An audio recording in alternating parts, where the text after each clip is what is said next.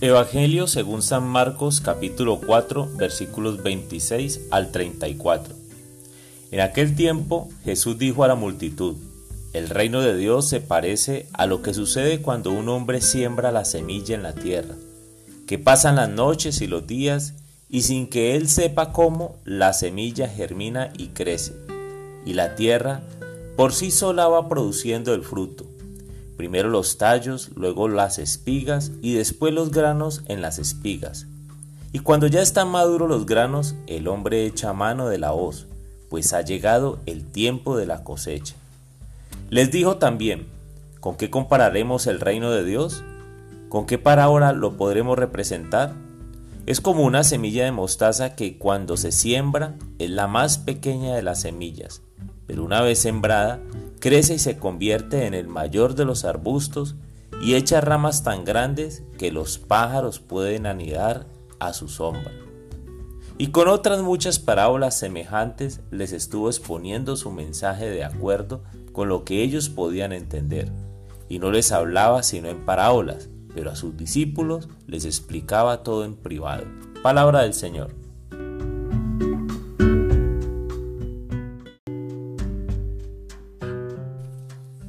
Hola mis amigos. ¿Se han fijado alguna vez en la manera en que crecen los niños?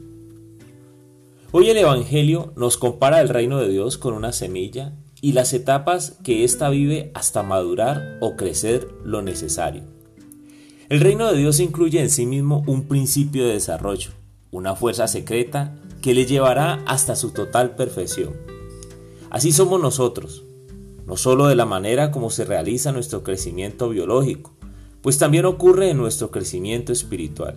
Sin importar la edad en que nos encontremos, se debe tener ciertos cuidados con nosotros para que alcancemos la madurez espiritual que nos prepara para la vida eterna. Es así como el Espíritu Santo me permite preguntarme hoy, ¿cómo sé si he alcanzado la madurez espiritual?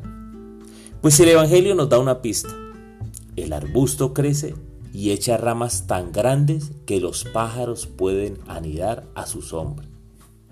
De manera que te das cuenta cómo otros te buscan, encuentran en ti cosas que antes no veían.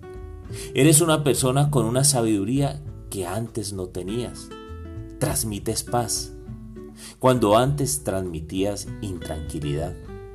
Te preocupas por otros, cuando antes eras una persona egoísta Tienes gusto por estar en la presencia de Dios, cuando antes te daba pereza orar y ofrecías mil excusas para orar.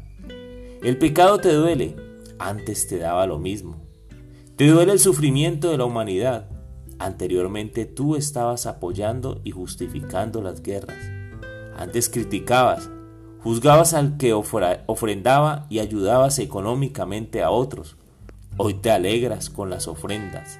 Antes te costaba perdonar y pedir perdón.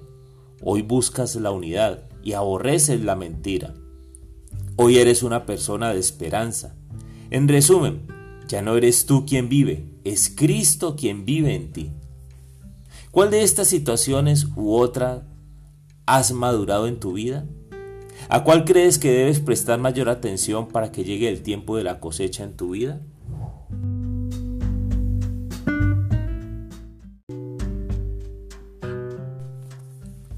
Señor Jesús, gracias por tu palabra.